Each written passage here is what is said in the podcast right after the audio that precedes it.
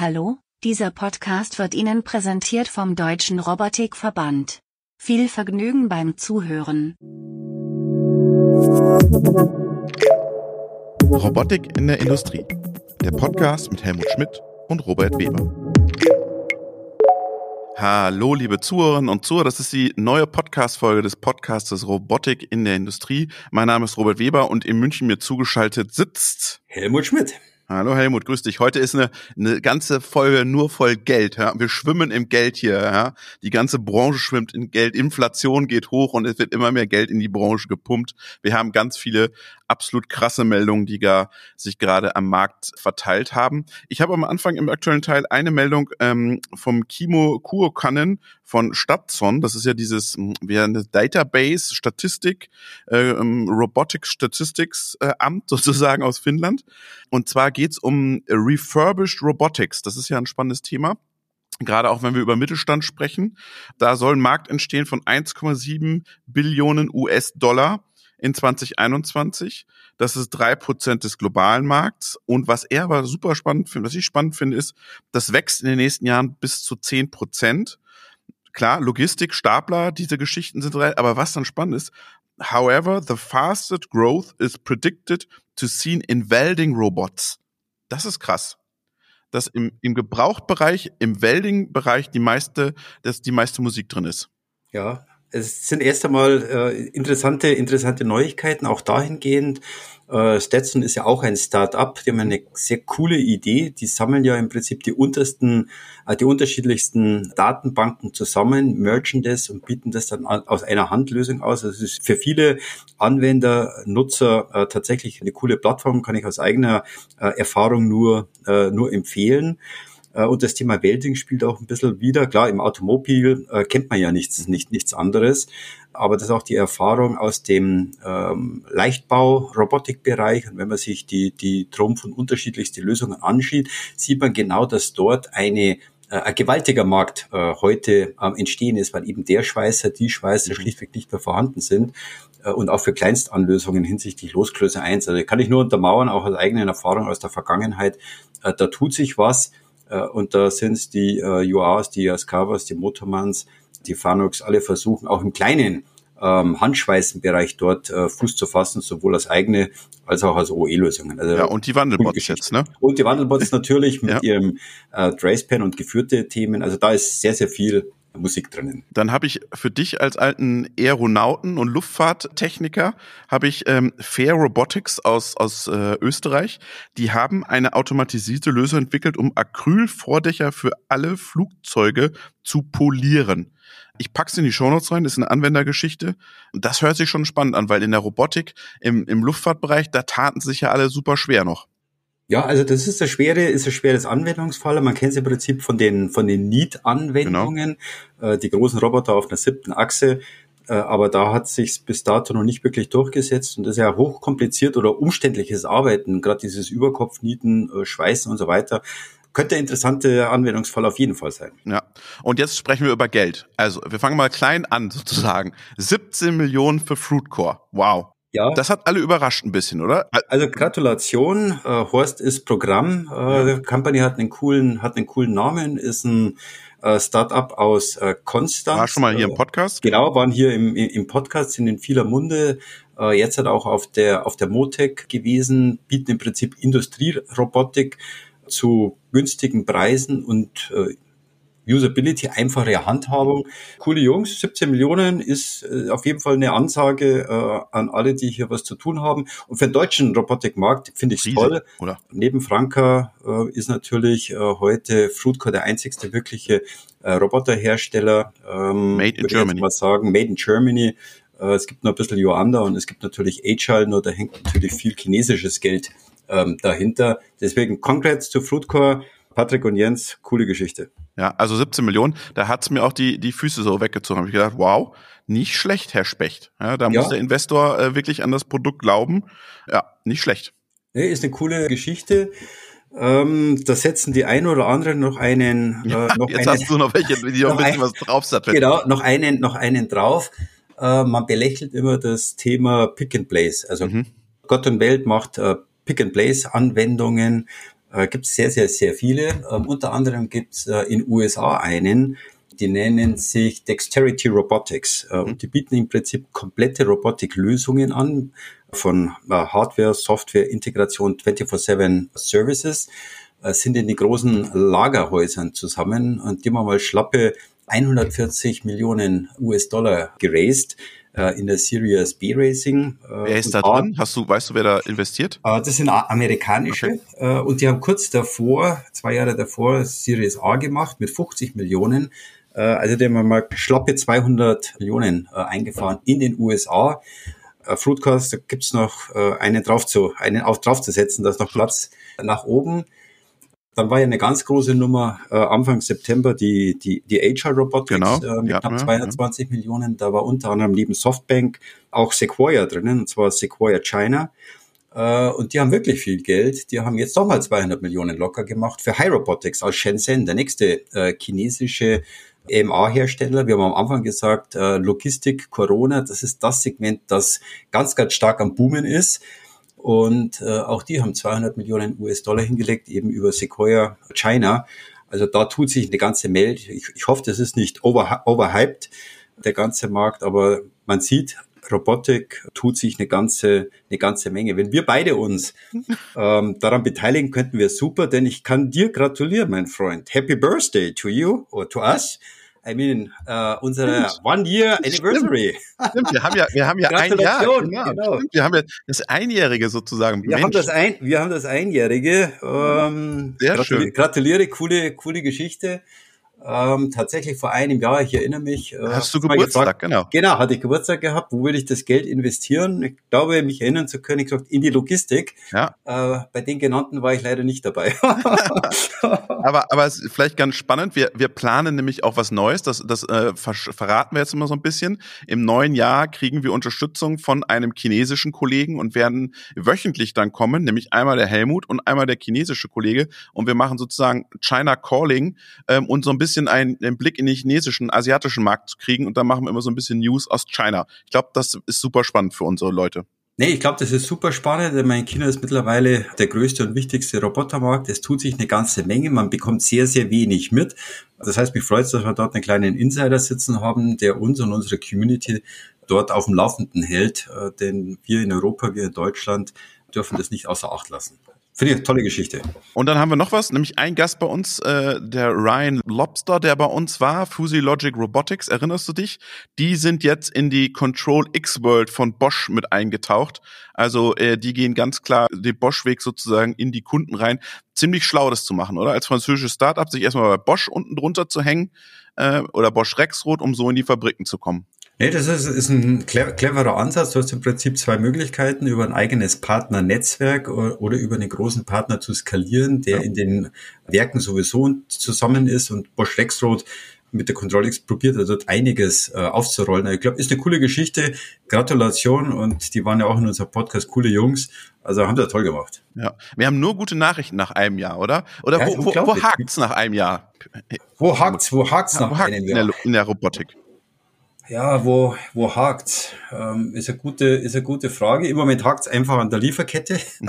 Denn egal, wo man, wo man, wo man hinhört, der Markt. Bei euch ist, auch, bei euch bei Franka auch? Habt ihr merkt ähm, äh, Wir merken es, äh, wir merken es auch, äh, insbesondere mit Software-Teilen mhm. oder kleinen, kleinen Komponenten. Wir sind ja mit unserem Auftragsfertiger, der genau aus diesem Umfeld kommt, mhm. äh, mit TQ relativ gut äh, aufgestellt, aber auch der kämpft äh, Hände, Hände ringen äh, gegenüber alle anderen. Chip. Also es ist gewaltig und jedem, an jedem Chip, gerade wenn es um kleinere Losgrößen geht, ist tatsächlich, ähm, wir haben teilweise, äh, oder die haben teilweise Chips zum Kaufen gehabt, anstatt, äh, und jetzt für gut so, anstatt einem Euro 220. Äh, ja, das ist geil. Das ist, auch, das ist Aufschlag par excellence äh, und da reiben sich einige die Taschen. Ist natürlich eine Katastrophe. Aber sonst glaube ich, gute Thematik. Motik hat geboomt, Fachpack ist gut gelaufen, Stimmung ist gut. Äh, große Messe stehen vor uns. Also von daher glaube ich nur gute Geschichten und positiv. Sehr gut. Dann haben wir heute auch eine coole Geschichte, nämlich wir gehen jetzt in den Hauptteil mit dem Professor Dominik Bösel. Den kennen vielleicht viele noch von KUKA, da war der nämlich mal früher, jetzt ist er schon Professor, also die Karriere ist steil, wenn du in der Robotik unterwegs bist. Und der hat, mit dem habe ich über Robotic Governance gesprochen und ob sich die Robotikwelt eine eigene Governance geben soll. Und da hören wir jetzt rein. Ich sage schon mal vielen Dank, Helmut, für diese Folge, für unser Einjähriges und freue mich auf die nächste. Freue mich auch. Gratulation, danke dir und danke. auch an unsere Zuhörer, die immer noch bei, dabei sind. Genau. So, ich sitze jetzt mit Dominik hier. Dominik, stell dich doch kurz vor, wer bist du, was machst du, warum bist du hier eigentlich auf dem Robotics Festival in Dresden? Kannst du überhaupt Robotik? So viele Fragen, das sind ja fast drei Wünsche auf einmal. Ähm, äh, also mein Name ist Dominik Bösel, ich bin aktuell Professor für Wirtschaftsinformatik an der Hochschule der Bayerischen Wirtschaft in München komme aber aus der Industrie. Also ich äh, habe irgendwann mal bei Siemens angefangen, war dann lange Jahre bei Microsoft und bin dann zur KUKA abgebogen und durfte da mich um Innovations- und Technologiemanagement kümmern. Und äh, kann ich Robotik? Weiß nicht, wer kann überhaupt Robotik? Ne? Also das ist halt die Frage. Äh, Industrierobotik vielleicht ein bisschen, aber ich hätte halt gern immer so den Roboterhaushälter, die Roboterhaushälterin. Und genau das probiere ich jetzt in Akademie ein bisschen zu pushen. Du sprichst heute über Robotic Governance. Was heißt denn Robotic Governance? Governance allgemein äh, bedeutet ja eigentlich, dass man Regulierungsframework findet. Und äh, das kennen wir ja schon aus IT-Governance, also na, was darf ich runterladen und so weiter und so fort. Oder aus Corporate Governance, also Bestechung ist böse und solche Geschichten. Ich glaube, wir brauchen das auch für neue Technologie und besonders für AI und Robotik, weil ja, gesetzliche Regulierung ist immer ein bisschen zu starr, Hard Regulation. Darum bin ich absoluter Fan von Soft Regulation, also eben Regulierungsframeworks zu finden, die uns helfen, mit Robotik sinnvoll umzugehen und den Menschen damit den Umgang erleichtern. Das heißt, die Industrie soll so Selbstverpflichtung, das hat ja bisher nie so funktioniert, wenn man in die Industrien schaut. Weiß ich nicht, findest du? Also ähm, ich denke, dass es zum Beispiel bei Kinderarbeit ganz gut funktioniert hat, dann eben bei jetzt aktuell Corporate Governance im Sinne von äh, Bestechlichkeit und so weiter. Also da ist, glaube ich, der öffentliche Druck groß genug. Ich glaube, was wichtig ist, ist, dass man die Stakeholder mit einbezieht, also alle, die damit eben, ich hätte es fast gesagt, in der Suppe rumschwimmen, also vom Endverbraucher über Industrie, über Akademia und und und und erstmal ein Grundbewusstsein dafür schafft, was wollen wir und was wollen wir nicht. Und aus dem Diskurs heraus können durchaus, glaube ich, sinnvolle Selbstverpflichtungen entstehen. Aber wir haben noch CE-Zertifizierung, Normungen, Standards, DIN. Ähm, was brauchen wir jetzt noch? Ein, Robotic Governance. Was soll das noch abdecken? Ja, die ganzen Industrienormungen, das ist ja, da kannst du ja genau nachgucken, okay, also wie muss die Schraube gestaltet sein und mit welcher Windung und welcher Kraft angezogen und und und. Das ist gut, das ist gerade für Sicherheit und Safety ist das absolut wichtig, aber zum Beispiel für solche Dinge, wo wollen wir Robotik einsetzen? Darf Robotik mit älteren Menschen verwendet werden? Oder ähm, anderes Beispiel geht jetzt so ein bisschen Richtung AI, aber äh, Sprachassistenten. Da gab es ja die große Diskussion, ich rufe irgendwo bei einer Hotline an, jetzt ist da irgendein ein Bot dahinter. Ich weiß gar nicht mehr, dass ich damit eben interagiere habe ich ein Recht drauf, das zu wissen? Muss mir das jemand sagen? Und ich glaube, genau dafür solche Richtlinien zu finden, Selbstverpflichtung eben zum Beispiel, okay, ja, wenn du mit einem Roboter interagierst, der ja, vielleicht gibt's ja Visionen, dass, der, dass ich gar nicht mehr merke, dass das kein Mensch ist, der mir gegenüber sitzt, sondern ein Androide. Weiß, dauert noch vielleicht fünf Jahre. Ähm, und genau an der Stelle glaube ich schon, dass wir das eben brauchen, um darüber hinauszugehen, was reine Industrienormung ist so ein Robotic Insight Hinweis. Also Intel Insight und dann schreibe ich drauf Robotic Insight oder Robot Insight. Genau, sehr coole Idee. Genau sowas in der Richtung. Ja, Robot Insight oder AI Insight. Was ist das für ein Roboter? Safe Robot Insight, ne? Da kennt ihr euch ja mit am besten auch mit aus. Einfach auch, kann ich mit dem interagieren oder braucht der einen Käfig? Ist der was für zu Hause? Und so weiter und so fort. Und das heißt, du erarbeitest diese Governance oder willst es erarbeiten wissenschaftlich und suchst dann Unternehmen, die diese Governance mit dir entwickeln? Genau, beziehungsweise nicht nur ich, weil ich glaube nicht, dass das Sinn macht, wenn das eine Person alleine macht, sondern äh, wir versuchen halt relativ viele Unternehmen, Stakeholdergruppen, Gewerkschaften und und und mit in den Diskurs einzubeziehen. Gab auch auf dem European Robotics Forum und auf der IROS und ICRA und so weiter immer wieder Workshops dazu und arbeiten gerade an einem Robot Manifesto, also so den, sorry, ich bin Informatiker, muss eine Primzahl sein, also den 11, 13, was auch immer Regeln der Robotik und äh, genau das würden wir dann eben auch mit den Unternehmen zusammen gerne umsetzen, aber eben mit und nicht aufoktroyieren, weil das ist ja genau das Problem, was jetzt zum Beispiel auch in der europäischen Gesetzgebung aus meiner Sicht passiert. Wie reagieren die Unternehmen daraus, so eine, so eine Governance zu machen? Sagen die alle, ja, sind wir voll dabei? Oder sagen die, oh Gott, jetzt kommt der Dominik da noch mit so noch ein Thema an. Wir wollen eigentlich unsere Roboter verkaufen. Ich glaube, wir haben einen großen Vorteil. Ähm, und zwar aktuell ist ja äh, Corporate Sustainability ein ganz großes Thema. Und auch so das Alignment mit den Sustainable Development Goals und, und, und. Und alles soll verträglich sein und, und so weiter. Diese Strömungen helfen gerade ungemein. Und äh, ich glaube eher, es ist umgekehrt.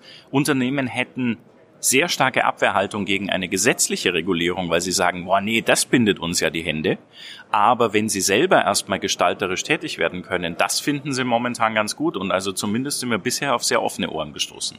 Habt ihr die Hoffnung, dass so ein Governance-Ansatz dann auch in eine harte Gesetzgebung einfließen kann, dass man sich daran orientiert? Das wäre zumindest aus meiner Sicht der sinnvollere Weg, dass wir sagen, ja, wir machen erstmal Soft Regulation, schauen, was funktioniert oder was auch nicht funktioniert.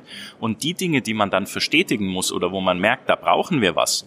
Bestes Beispiel war ja am Anfang Anpassung der Safety-Richtlinie. Ne? Also ihr erinnert euch ja noch, Anfang durfte ja niemand einen Roboter berühren, obwohl er genau dafür gebaut war. Und dann wurde ja endlich vor was war es, drei, vier Jahren die Safety-Richtlinie angepasst und jetzt darfst du mit Maschinen interagieren. Genau da ging es, glaube ich, den richtigen Weg aus der Community, ein Vorschlag, der sich dann in der Gesetzgebung wiedergefunden hat. Und genau an der Stelle arbeiten wir auch stark mit zum Beispiel Europäischer Kommission, Vereinten Nationen zusammen, um, um die Ideen eben dort ranzutragen und mahnen ein bisschen, dass, wie gesagt, Überregulierung uns nicht wirklich helfen wird.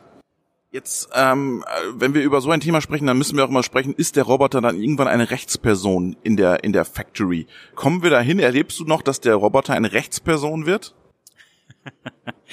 ähm, also ich bin eher, ich gehöre eher zu den Skeptikern, weil ähm, das, das fängt ganz einfach an aus philosophischer Sicht. Es ist überhaupt nicht definiert, was ein Bewusstsein zum Beispiel ist. Ja, es wird immer wieder versucht, aber so richtig wissen tun wir es auch nicht. Alle Ansätze, die wir bisher gesehen haben, Roboter Sophia und diese ganzen Geschichten, das waren ja eher Marketing-Stunts. Dass wirklich ein System autonom und zwar willentlich autonom mit eigenem Interesse entscheidet, das sehe ich nicht, beziehungsweise sehr, sehr lange nicht. Ja, es gibt Leute, die sagen mal, na, Singularity, so Kurzwahl und so weiter, 60, 80, 100 Jahre. Aber aktuell sehe ich das nicht. Ich glaube auch nicht, dass wir es brauchen. Und wenn ich mit den Rechtsexperten aktuell diskutiere, dann sagen die, nein, eigentlich mit den aktuellen Rahmenbedingungen und mit den aktuellen Gesetzesframeworks kann man sowas fassen. Und man sieht da eigentlich aktuell keinen schwarzen Fleck. Ich komme aus Würzburg und da haben wir einen Lehrstuhl, die sich um das ganze Thema Roboterrecht kümmern. Produkthaftung, Haftungsthemen. Kommt das dann auch nochmal wieder auf die Agenda?